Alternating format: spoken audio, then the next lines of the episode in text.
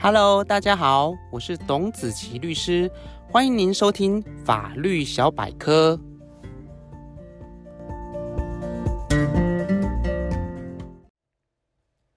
各位听众朋友，大家好，今天要和大家来分享的主题是有关于跟踪骚扰防治法的相关规定。受到不当追求、被跟踪骚扰等，是许多女性都曾经有过的不愉快经验，因此，为了保护个人的身心安全、隐私，避免受到跟踪骚扰行为的侵扰，跟踪骚扰防治法在二零二二年的六月一号起正式施行。依据该法的规定，对于特定人反复或持续进行违反其意愿，而且与性或性别有关的行为，使人心生畏怖，足以影响其日常生活或社会活动，就是所谓的跟踪骚扰行为，可以依据该法的规定，采取适当的保护措施，以及对行为人加以处罚。法律规定的跟踪骚扰行为太样有下列几种类型：第一，监视、观察、跟踪；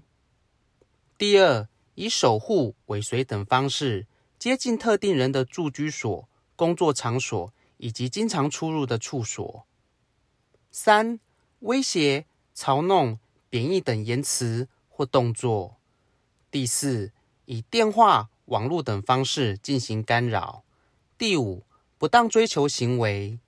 第六，不当寄送物品或播送文字、声音或影像；第七，告知或出示有害名誉的讯息或者物品。第八，滥用特定人的资料，或者未经其同意订购货品或者服务。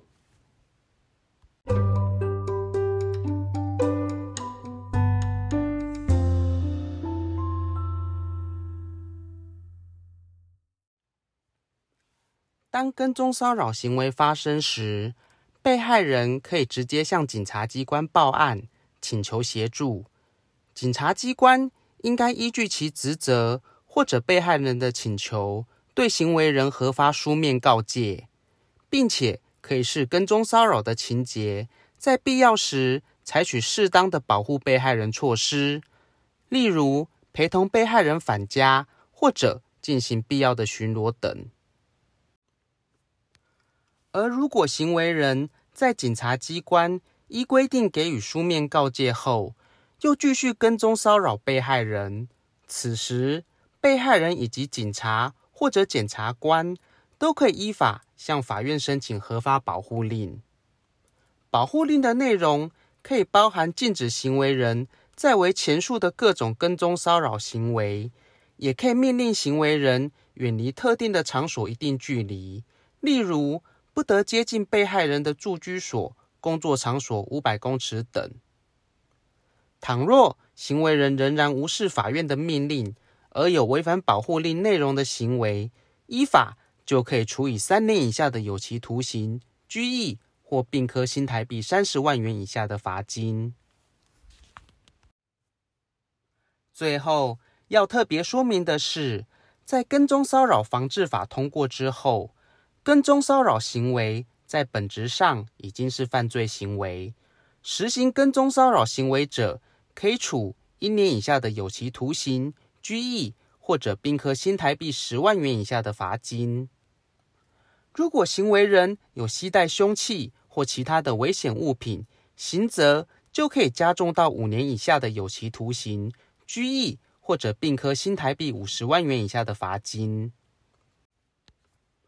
因此，在跟踪骚扰行为发生时，警察机关除了依法对于行为人核发书面告诫之外，同时也可以依据被害人的请求，就跟踪骚扰的犯罪事实进行调查后，移请检察官来侦办。